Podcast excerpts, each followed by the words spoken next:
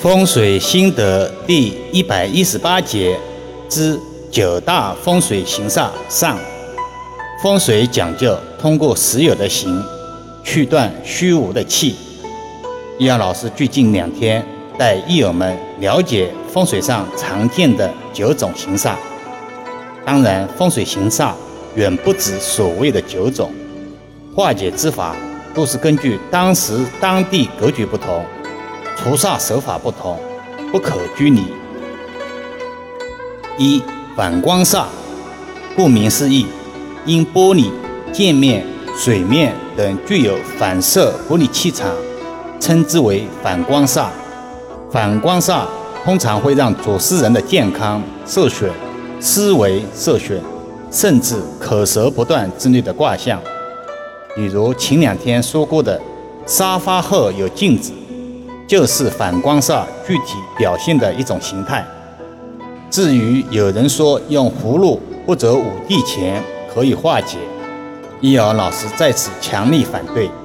一葫芦或者五帝钱是否是真正的风水法器呢？是否具有能量气场呢？还是只是普通的装饰品，或者是卖家的噱头炒作，不得而知。二。风水解卦讲究遮挡化避斗的手法，达到去形除煞、趋吉避凶的目的。即便用符箓或者五帝钱，反光煞照样存在于那里。这是风水解卦还是兜售商品呢？理不辩不清，话不说不明。二割角煞这种形态大家都见过。但并不知道这就是割脚煞而已。易阳老师一直强调，风水就在身边，从未远离。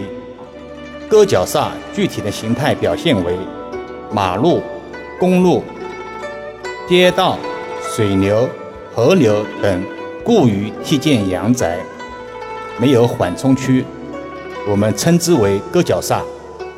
就像人的脚边上有。活动的剑刃靠近一样，主事人七运当旺之时，可以旺财，但不长久，有反迎之象；主事人七运当弊之时，割角煞的气场表现则相当迅速了，让人一落千丈。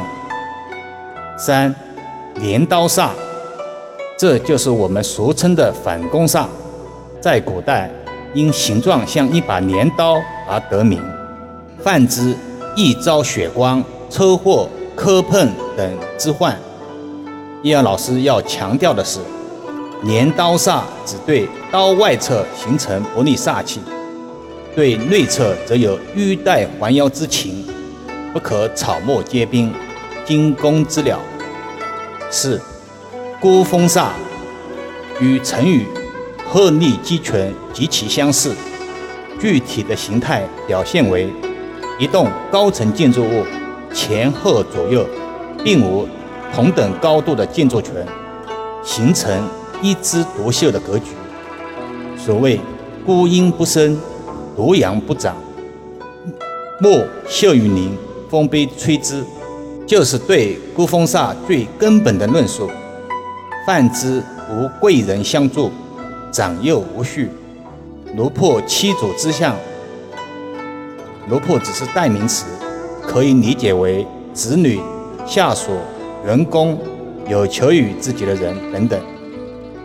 易阳老师在此还是要重复提醒：风水心得分享音频只是工作随笔，只提问题不供答案。这是为什么呢？很多益友非常困惑。一风水解卦最忌讳一概而论，无论什么病，只改一种药，显然是不可能的。二，益友们非专业性，比如说镰刀煞，其实因理解不同，明明不是镰刀煞，却误以为自家犯了镰刀煞了，岂不是笑话呢？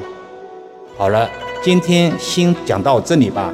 更多分享，请至易瑶文化主页收听、影评、转发、收藏。或者搜索关注公众号“易瑶文化”。